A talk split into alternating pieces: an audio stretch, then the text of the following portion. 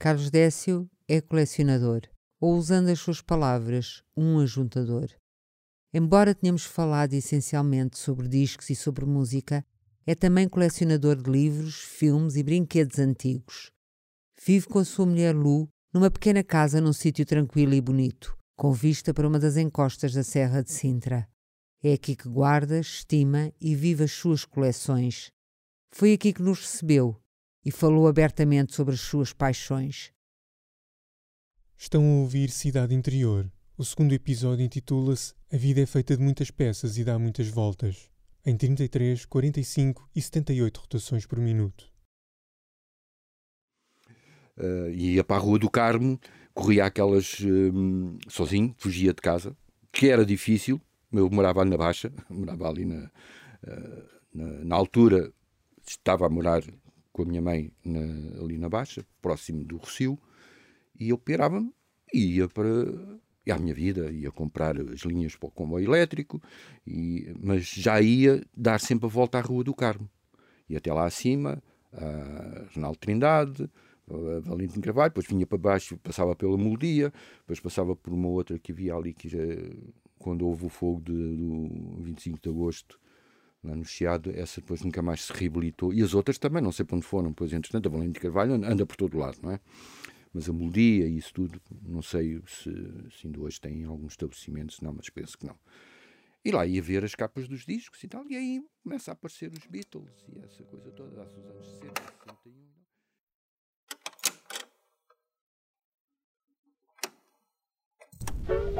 May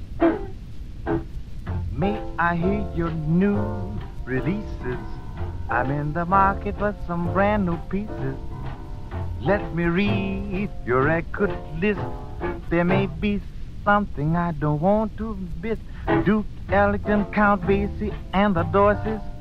Bing Crosby, Frank Sinatra, they're the voices. King Cole and Johnny Mercer just won't stop jumping at the record shop.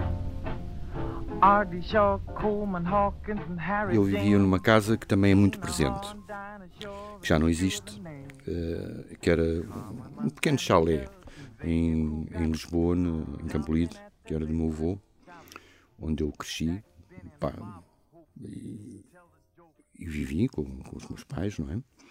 E então aquilo tinha uns, tinha uns corredores enormes e tinha um pátio muito grande, uma, umas traseiras muito grandes, muito grande. E, e em casa do, do meu avô, do meu pai, é a mesma coisa, havia sempre um rádio grande, um Grundig. Eu tenho um igual, por acaso na, aqui em casa tenho um que tem um, são um som, uma coisa do outro mundo. Então na época aquilo não era qualquer família que tinha um, um rádio daqueles.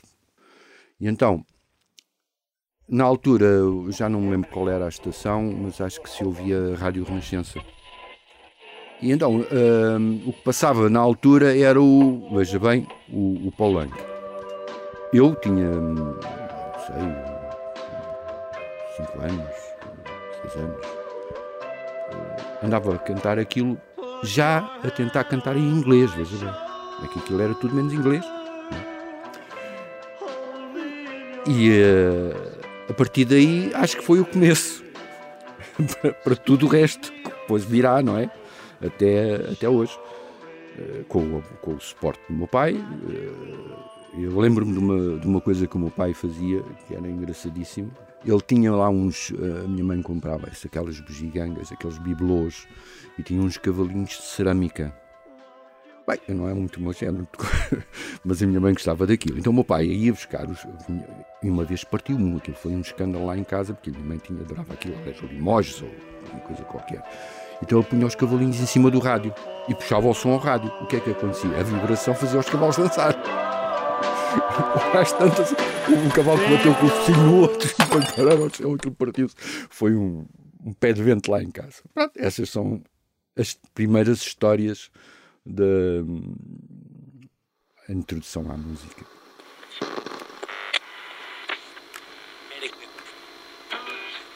Bom, o meu pai foi fundamental para eu ter a paixão que tenho pela rádio, sem dúvida. E já vou explicar porquê. Mas também a minha mãe. A minha mãe também, também era muito apreciadora de música, mais música ligeira, digamos, os clássicos tocados por orquestras ligeiras, aquelas orquestras tipo Mantovani e muitas outras que não vale a pena agora estar aí buscar. Basta, este serve de exemplo. E entretanto, pois, eu comecei a crescer e, estou-me a aproximar dos anos 60. Começam a aparecer os Elvis Presley, que eu não gosto. começa a aparecer o Cliff Richard e dá-se um acontecimento na vida, na, na minha vida familiar.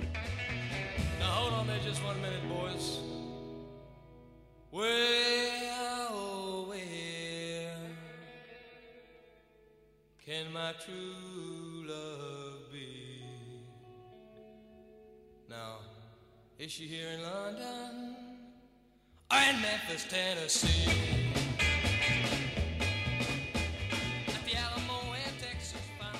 Meus pais separam-se. O meu, avô, o meu pai, entretanto, tem, trabalhava com o meu avô, o meu avô era industrial de, de vidro. Ele era um artista.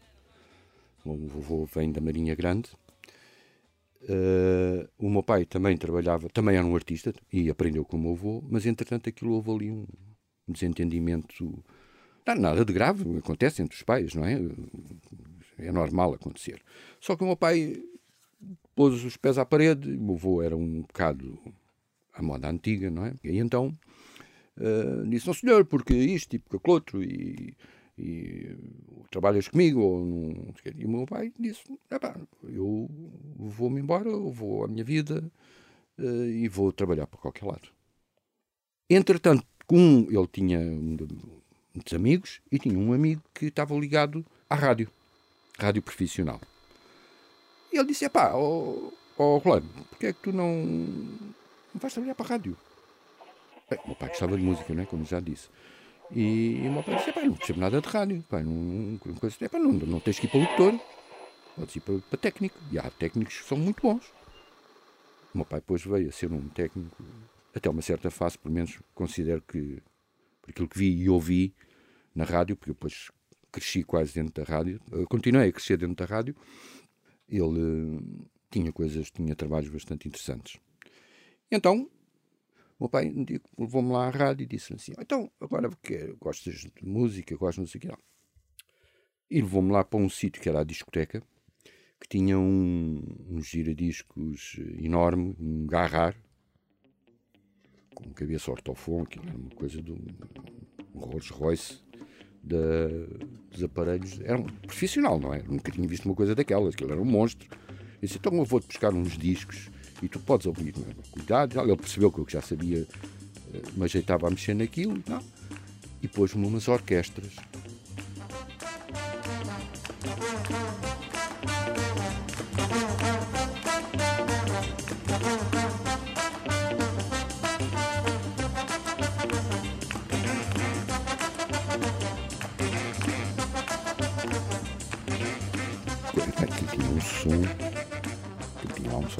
uma coisa enorme. Aí comecei a, a, ter outra paixão, que era as orquestras. Então vai-me buscar uh, Max Greger, uh, Bert Kampfer, orquestras alemãs, o Kulder Largen, o, sei lá.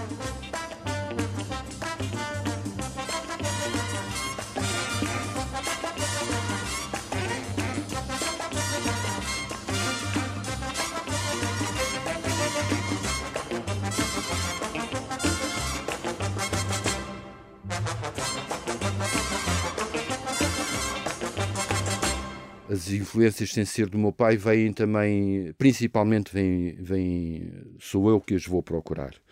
Uh, na rádio e indo às discotecas, eles depois punham os discos que estavam na moda e eu via e já fixava os nomes, depois começaram a aparecer uma quantidade de nomes. Uh, o mal foi começar, não é? Uh, a partir depois de, quer dizer, a seguir ali aquela zona de, daqueles. Uh, do, do, vamos esquecer o Paul Anka, por favor, uh, mas o, Cliff Richard, e depois aparece uma quantidade de, de, de com imensa qualidade. E os grupos também, não é? Vêm os Beatles, vem, sei lá, os Moody Blues e, e tanto, bem, todos os outros toda a gente conhece, não é? Bem, eu ter que explicar uma coisa. Eu conhecia aquelas capelinhas todas de, de, de que havia na, na, Baixa, daquelas vãos de escada, pessoas que vendiam coisas em segunda mão, livros, estou a falar de livros, já na altura eu andava de volta dos livros. Uh, então havia um fulano, que eu acho que era um grandíssimo vigarista, mas era um gajo porreiro, e acho que recebia discos novos, aquilo estavam novos, nunca tinham tocado, eram novos. Aquilo devia sair lá das editoras pela porta do cavalo, não sei como é que queria, então vendia aquilo a, a 10 escudos. Os EPs. Ora, sendo que os EPs custavam, penso que 20 e tal escudos. Era menos de metade. Penso que era isso. De maneira que o primeiro disco que eu comprei, acho que foi da, da um, Sylvie Vartan.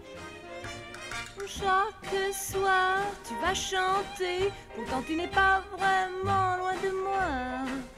Je ne suis pas tout à fait abandonnée. Si je m'ennuie, je peux retrouver ta voix.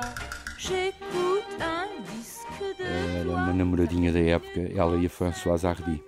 Uh, o disco, curiosamente, eu acho que aquilo não vale nada, mas a capa era muito bonita. As capas, as francesas, as capas dos EPs franceses eram muito bonitas. Ainda eram e são. Então eu comprei esse.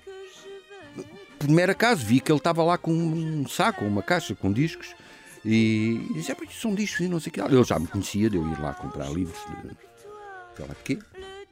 E, e ele disse: são isso. Eu, eu, eu não tinha giradiscos ainda. E disse: então, mas eu posso comprar. Posso cá vir comprar quando tiver dinheiro.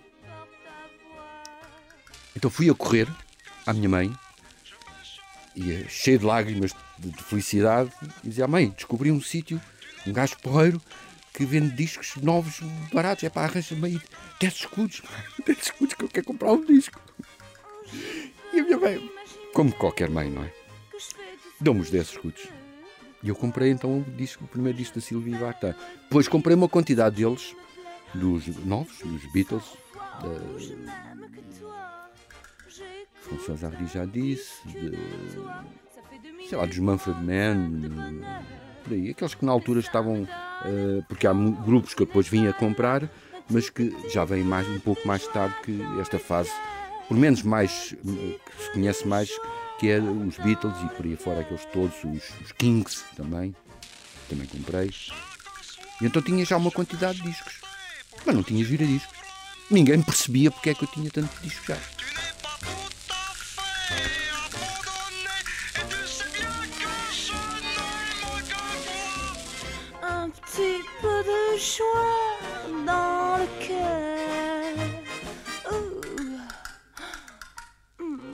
Depois tive. Esta sim é uma história bastante engraçada. Foi um filme que, a propósito da música, lá está a música ligada ao, ao cinema, que foi um filme que eu vi, eu fui muitas vezes ao cinema com a minha mãe, desde também muito pequenino. Mas esta fase já é, já é fase aí dos, dos 11, 12 anos, sim, por aí. E então uh, fomos ver um filme que não sei se foi no Tivoli, uma sala lindíssima, lindíssima. Tenho umas saudades desse, desse, desses cinemas. Então fomos ver o Salto Pacífico, um clássico, não é? E tem uma banda, aquilo é tipo preta. É? Bem, adorei o filme, o Sul Pacífico, e, e a música também gostei, embora não fosse muito o meu estilo de música, mas gostei daquilo, enquadrado, a imagem com, com os, os, atores a cantar e tal. Então um dia fomos, uh, eu fui com a minha mãe, andávamos ali a passear na Baixa e passámos, lembro-me perfeitamente, entramos na, uh, na Lanalgo, que já não existe também, não é? E na altura a Lanalgo só tinha uma entrada, depois é que mais tarde veio aquela história, a Lanalgo, três entradas para uma saída feliz. E à entrada tinha uma, um balcão que vendia discos. Mas que aquilo fosse uma discoteca. Um, mais um vão de escada que eu conheci. E o que é que estava lá na prateleira, mesmo em frente, por trás de, de uma rapariga? O disco de, do Sul Pacífico. Eu dei um grito. Disse, oh mãe, está ali o disco do, do nosso filme. Minha mãe viu aquilo, não resistiu e foi o primeiro LP. Um LP que se pode chamar aquilo mesmo um álbum, porque era, era um álbum. Tinha páginas com fotografias do filme então, Claro que não ouvi o disco, porque eu não tinha giradiscos.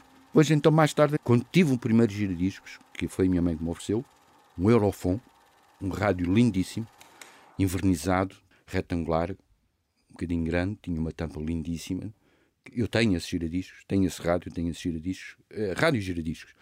Está aqui, está comigo.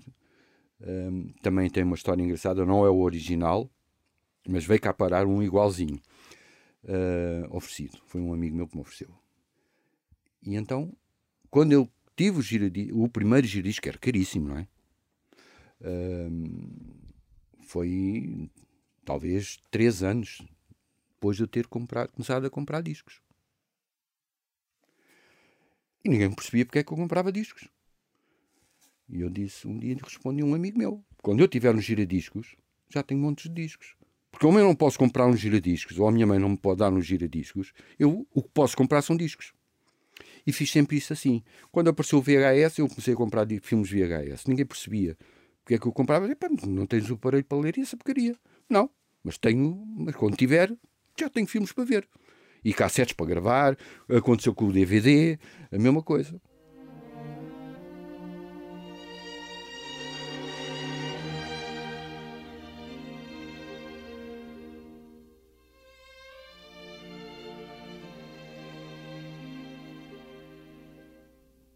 Este disco do Sul do Pacífico tem uma história enorme.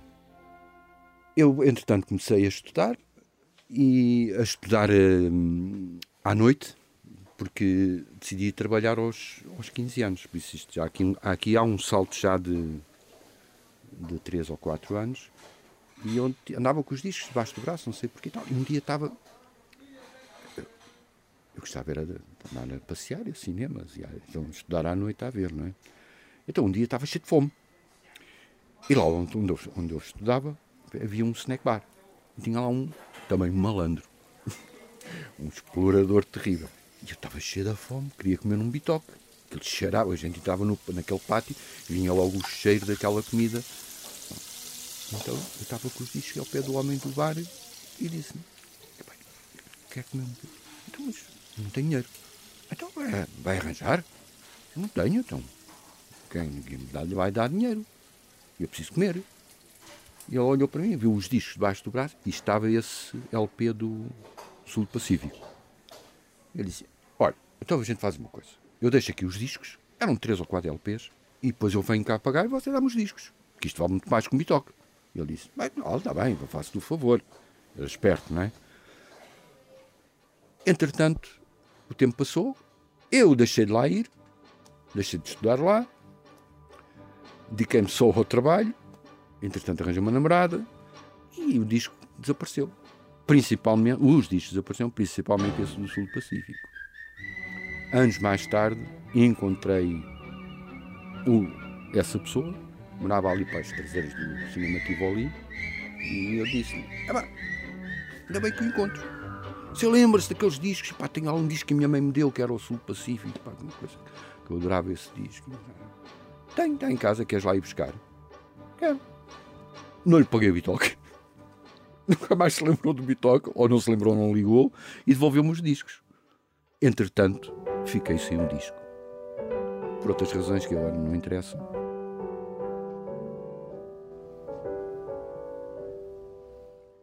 Mas, entretanto, o tempo passou e se estamos em 1970, em, 1900 e, em 1990 voltei a, a adquirir muitos discos uh, de vinil em segunda mão, em bom estado e tal. Então, da, do sul do Pacífico, devo ter aí umas 12 ou 13 edições desse disco.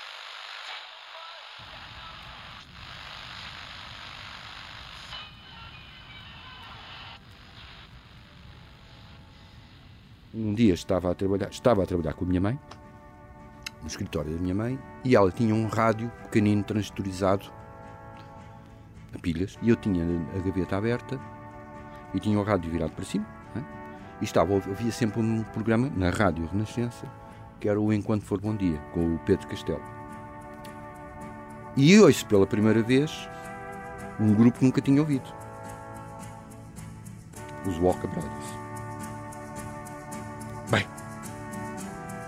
e qual foi a música que eu, a primeira coloque que eu ouvi deles? Foi do Sun Ain't Gonna Shine Anymore. Que é uma orquestração épica. Foi num que eu fixei logo. Então eu todos os dias passava aquilo. Estava, estava em lançamento, não é? Naquelas duas primeiras semanas, pelo menos aquilo fazia rareando, até que depois deixavam de passar, porque aquilo estavam sempre a chegar discos à rádio e nós não tínhamos tempo a passar os discos todos. E então foi assim a minha grande paixão de. Mais uma e aí sim comecei a comprar eh, discos a sério, tudo que podia dos Walker Brothers. Depois, mais tarde, eles desfizeram, uh, separaram-se. Uh, claro que a pessoa bem importante para mim nos Walker Brothers era Scott Walker e, e até hoje.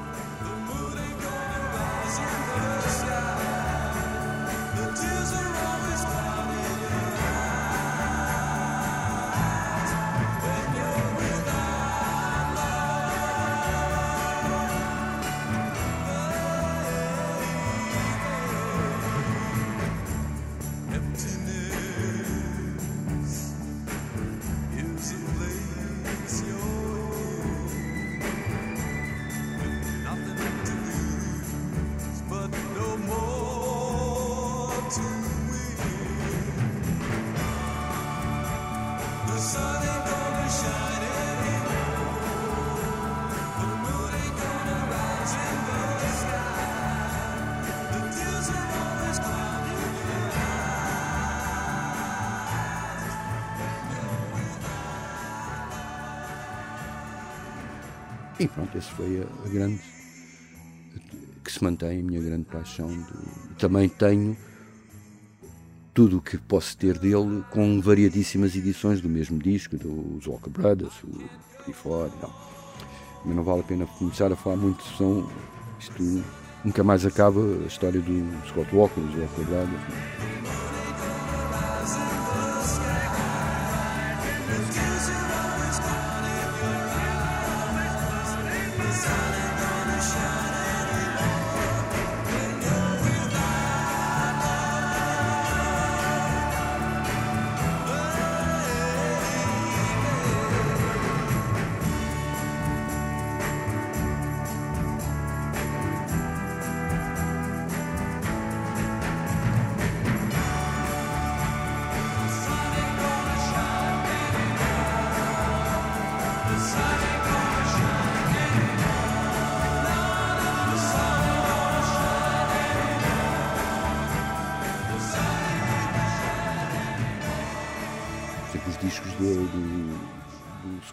E dos Walker Brothers, por exemplo, viajaram comigo sempre para o mato, para a Guiné.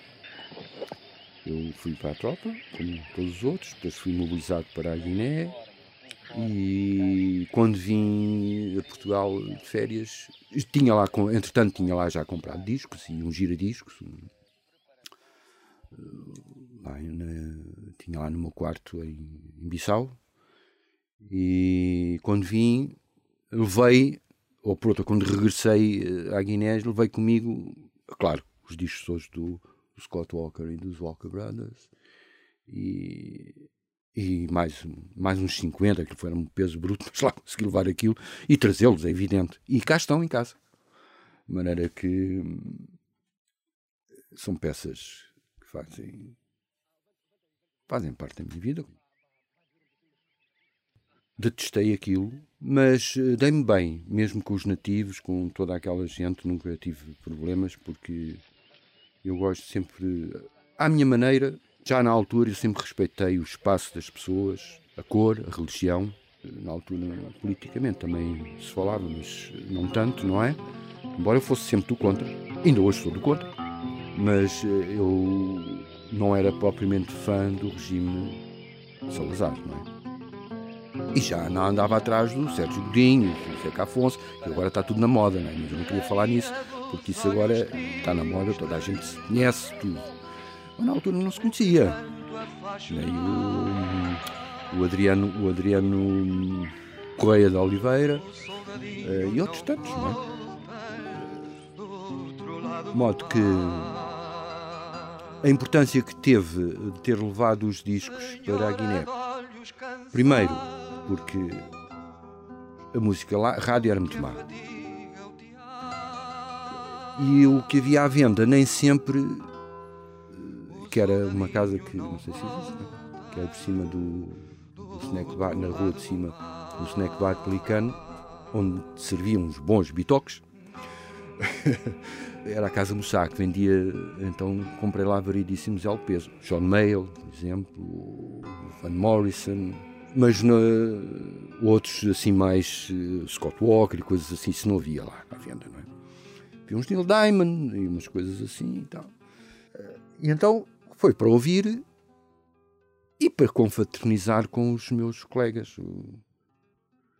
E foi muito, foi muito, muito, foi muito, muito, muito bom, muito importante ter conseguido levar esses discos, eh, ter arranjado lá o giradiscos, pois claro, quando, como disse, quando, cá vim, quando vim a Portugal já, já tinha lá giradiscos e já tinha lá variedíssimos LPs, não é? Acompanhava muito nas noites, nas noites e tardes, que eu tinha muito tempo disponível na, na Guiné, eh, quando lia, quando lia alguns clássicos portugueses e também literatura policial, que havia muito à venda na, na Guiné. Fui comprando as coleções de, de que eu já tinha de, de, de livros, de livros policiais.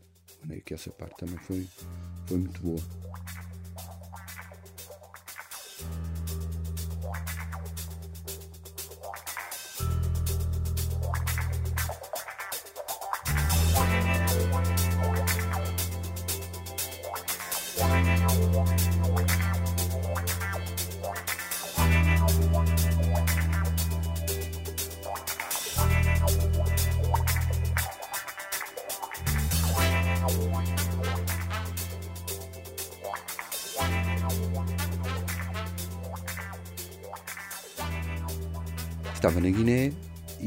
Saiu o filme Shaft, com a banda sonora feita pelo Asa Case.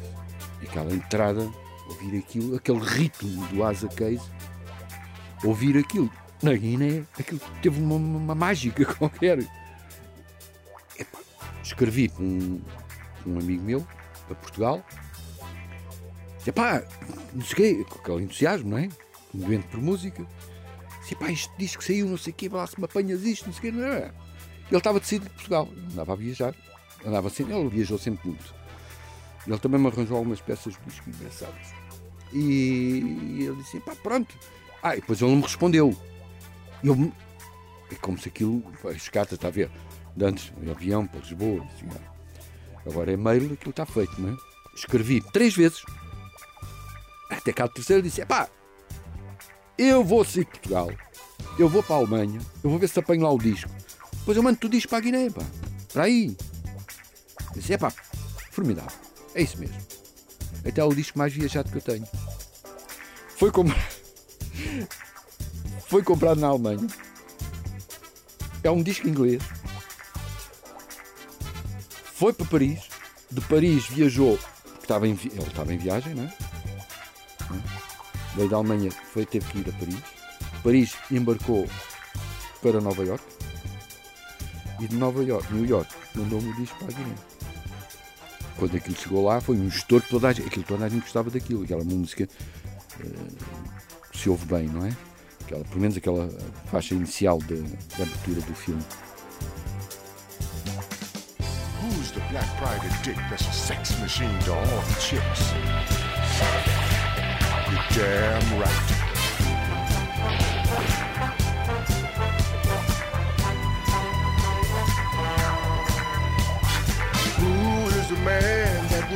His neck for his brother man?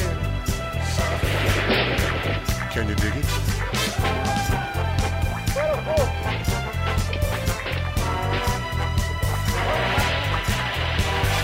Who's the cat that won't cop out when there's danger all about? right on. They say this cat Shaft is a bad mother. I'm talking about Shaft. He's a complicated man, but no one understands him but his woman.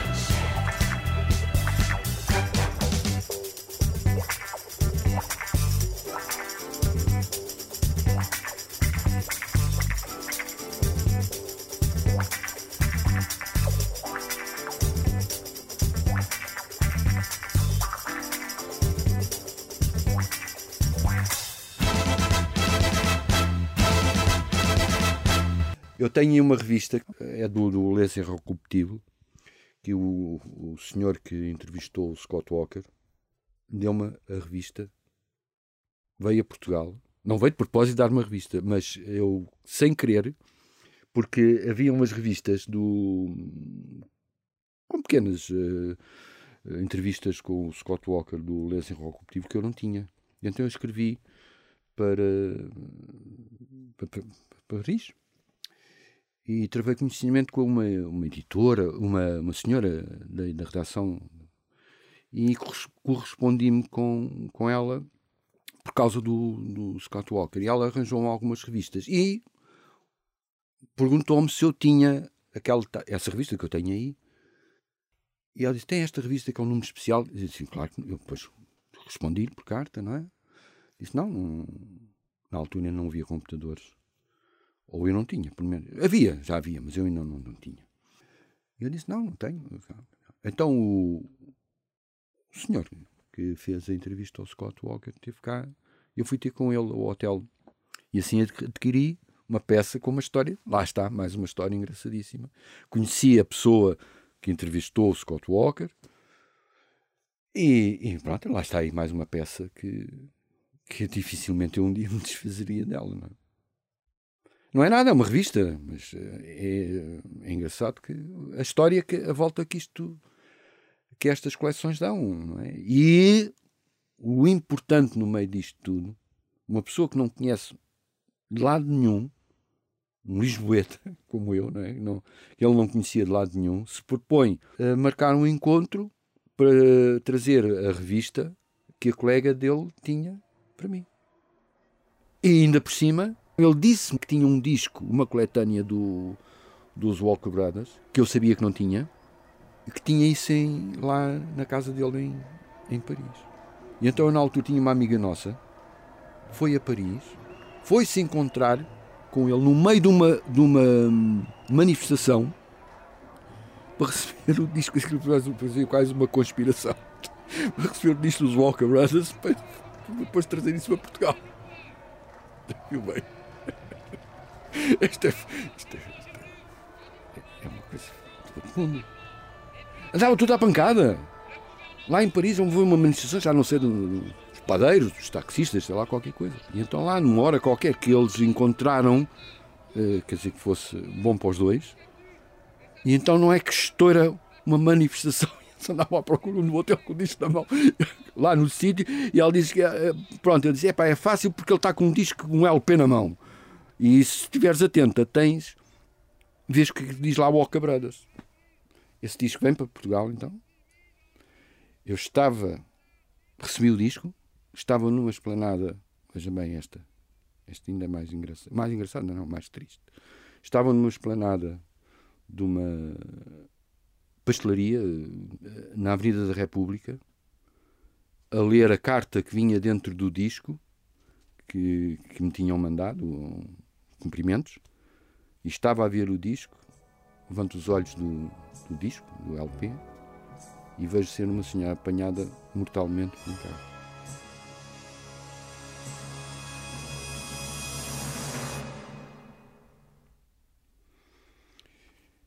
Veja as coleções, as histórias que estão por trás delas.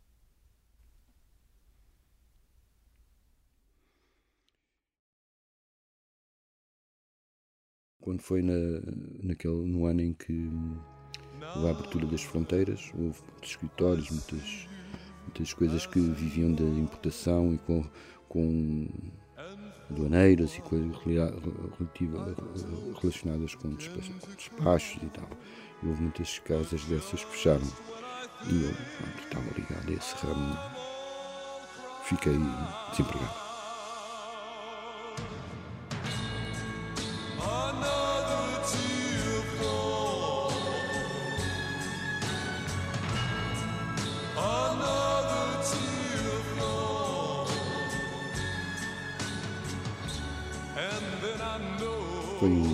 Foi um grande choque, porque, primeiro, porque hum, estava bem, ganhava razoavelmente, gostava do que fazia e, e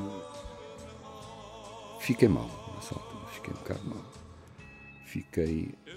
Hum, não houve ali, digamos, eu não fui o injustiçado, nem houve um justiceiro, não foi nada. Foram as circunstâncias. Foi uh, a situação, a evolução dessa história das fronteiras, uh, e foi uma coisa inerente. Mas uh, deixou a sua marca, é? E às vezes, ainda, às vezes ainda fico aborrecido quando penso nisso. Foi hoje, podia ter, a minha vida podia. Bem, até, então tinha que mesmo mudar-me para o Palácio de Caluz por, por causa do espaço. Se continuasse a trabalhar bem e a ganhar bem,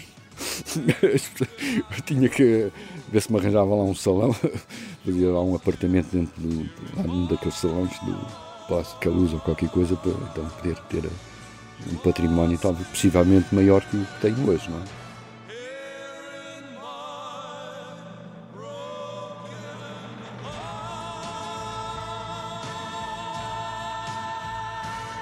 eu sempre tive sorte em juntar coisas.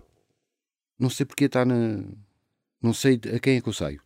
Se, mas desconfio até talvez mais à minha mãe. O meu pai era mais desprendido de, dessas coisas. Hum, eu sempre tive facilidade em. Ou porque as pessoas já não queriam e me davam. Olha, que, revistas de música, livros disto, livros de policiais, se fosse. E então os discos foi a mesma coisa. Eu fui sempre um, não se posso dizer um colecionador, um ajuntador. E tive a sorte de conhecer pessoas que, por uma razão ou por outra, se desfizeram de, de, de algumas peças. Tem coisas que, com muito interesse para, para colecionadores. Uh, bom, na altura não precisava de vender. Se calhar hoje era capaz de me desfazer de uma ou outra peça. Até porque essas peças que eu guardei não foi por causa de uh, ter a noção que têm valor. Lá está. Para mim, a peça pode ter valor ou não ter. Eu tenho é que gostar dela. Mas se tiver valor, ainda melhor, não é? Um dia, quem sabe. Na altura, propuseram-me negócios, alguns negócios bons, que eu considero bons, atendendo ao valor que a peça me custou e ao, ao, e ao valor que me davam como eu disse, atualmente era capaz de me dar jeito de vender algumas coisas, mas também não, já não tenho esses contactos, não estou, estou retirado da, das leads. E está aqui uma coisa muito importante: é que eu tenho uma companheira, seja a minha mulher, que colabora, que gosta, que não se opõe. Isso é muito importante. Isso fomos completando tudo isso, tudo isto está à nossa volta, como completamos a, minha, a nossa vida, já lá vão 30 anos. Olha que há muita, muita cumplicidade, muita, muito respeito, porque nem todas as pessoas aturavam isto numa pessoa com, com estas loucuras tem que haver uma certa organização. A pessoa tem 6 mil discos. Se não tiver uma ordem, a sua ordem, mas a ordem lógica, nunca mais encontra nada. Quer dizer, nunca mais não, que isso nunca não existe, não é? Dizem que não, não existe. É muito difícil encontrar. Se eu não tiver as cantoras, tem que estar por ordem alfabética. Se eu tenho mil discos de várias cantoras mais 2 mil não sei de quê, mais 3 mil de conjuntos, mais música clássica, mais orquestras. Se eu não estiver por ordem alfabética dentro desses sectores, não encontro nada. As coisas eh, não estão cá em casa por acaso. Porque acho que também há muita coisa que rejeito. Se me quiserem dar, eu não aceito. É tão simples quanto isso. De uma forma delicada, dizer, não, isso não é o meu género. O importante para mim é que nós, quando olhamos para as coisas, é para olhar para dentro delas, como nós olhamos nos olhos das pessoas de quem gostamos e com quem falamos. Se não tivermos cara a cara com as pessoas, se não, se não olharmos para as pessoas, se não as ouvirmos, ou se não nos dermos a ouvir, as pessoas também têm que nos conhecer para que nós possamos conhecer as pessoas. É um pouco o que se passa comigo e com as peças. Há um respeito, parece que aqui há um respeito qualquer por certas peças e que às vezes eu olho para as peças e digo assim: esta peça também me respeita. Porque eu estimei-a toda a vida. E muitas vezes tem uma marca ou tem um, um pequeno defeito, por vezes nem é provocado por mim. Então, porque eu, embora possa ser muita coisa, eu gosto delas, não estou só para encher a prateleira.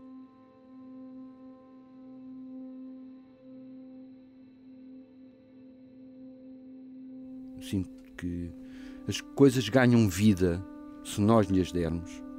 Eu não sei se isto não, não, tem nada de filosófico, mas uh, eu penso que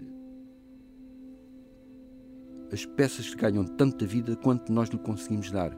Nós conseguimos dar alguma vida às peças. Elas são inertes, são peças. Mas se nós conseguirmos uh, familiarizarmos com as peças, eu acho que elas mas têm, ganham alguma alma, não sei. Pode, se é possível ter um disparate deste, talvez seja um disparate, mas uh, é, eu acho, acho isso muito engraçado. Sabe? Eu analiso, às vezes ponho-me a olhar para as coisas e ponho-me a olhar para as coisas em silêncio total. Mulher está a dormir, o cão está a dormir também lá no quarto e eu estou sozinho a ver aquilo. E parece que sinto que, que há, uma, há uma comunicação qualquer. Não sei explicar.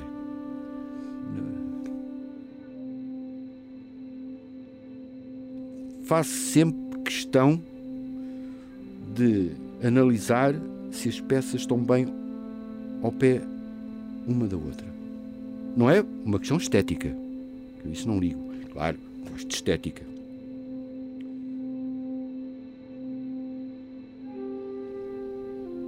acho que as peças, algumas peças, devem estar ao pé umas das outras.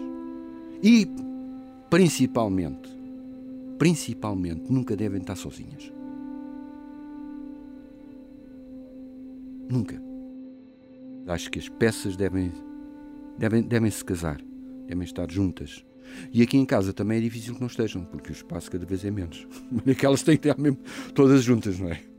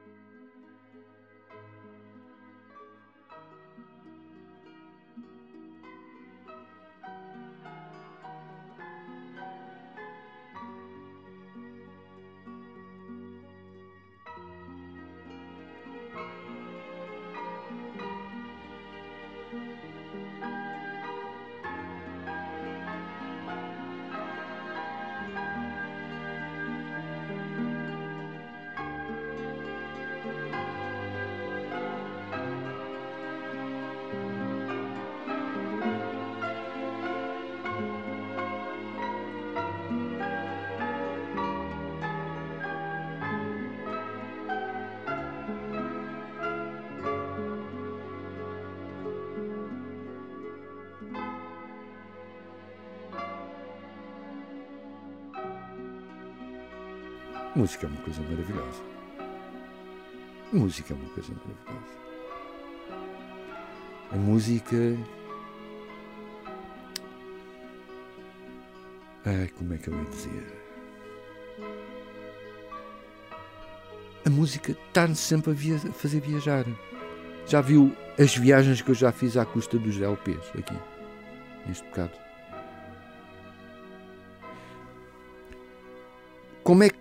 Repare, eu quando falo num disco, está sempre uma coisa. Um momento. Se é importante esse disco, não é? Esse momento nunca mais se apaga. Como aquela história quando eu era miúdo, muito, muito pequenino, que andava lá a tentar cantar em inglês o Polanca, não é? sei lá, que ano exato é que era, aquilo era 50 e, 50 e tal, 55, 56, por aí, não sei, talvez. Uh, nem sei que, mas sei que era no corredor daqueles do, da, da, tal casa do meu avô, aquela casa enorme. Já nada disso existe, nos meus avós, nem em casa, nem, o meu pai, nem a minha mãe. Nem. Só resto eu, disse tudo, só resto eu. E algumas peças de família, claro, livros também. E hum, é fácil viajar. Aquela história do disco do Shaft. Ah, viu? Estive em Paris ainda agora. Depois estive em New York. Estive na Guiné. Que é um sítio que eu não tenho recordações assim por aí além, mas pronto. Também passei lá momentos, momentos engraçados. Uh, mas a, a, a, música é uma coisa. É. Um, por vezes entristece-nos muito, porque houve muitas pessoas que nos acompanharam nessas músicas que já não estão entre nós. Essa parte é muito grave. Dói. Dói muito. O pai minha mãe, por exemplo, aquele disco Sul Pacífico.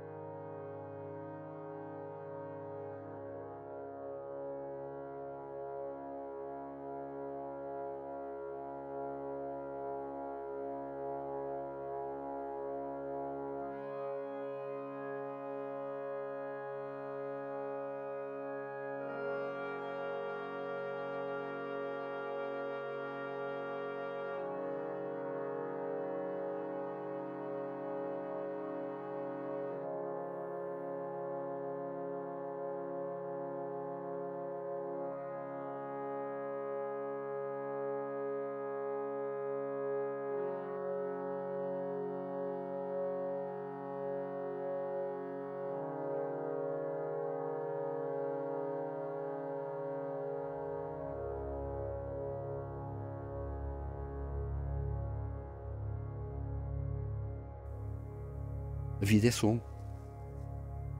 E então, com harmonia, é melhor. É. E algumas músicas são muito bonitas. Muito. Melodias muito bonitas. Muito bonitas. São mesmo. intimistas. O que é que eu posso dizer mais? É uma paixão.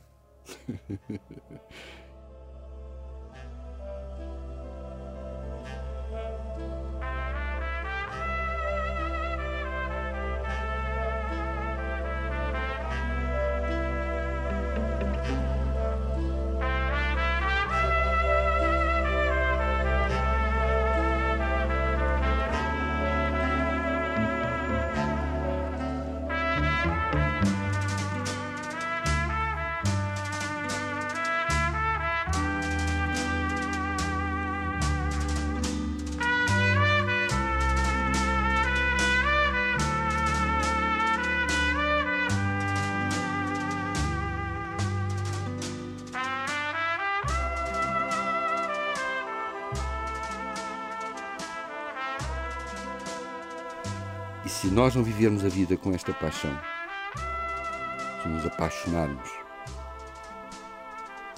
hum, não se deve apaixonar por objetos, não é? Mas vamos pôr isto entre aspas, não é? Se não nos apaixonarmos por aquilo que nos rodeia, pela vida, não tem sentido. Onde é que eu continuo a viver assim? Com. Sempre com aquela ansiedade de que qualquer dia, em qualquer dia é a hora de encontrar uma coisa qualquer para, para juntar àquilo que já tenho. Porque também, como disse, gira a coisa com, com alguma inteligência. Não vou ao sítio do pecado para não me tentar, porque não posso também, não é? Também não posso tentar. E assim vai, vai se equilibrando a coisa, não é? E não me tenho dado mal. Estou contente com aquilo que já arranjei até hoje.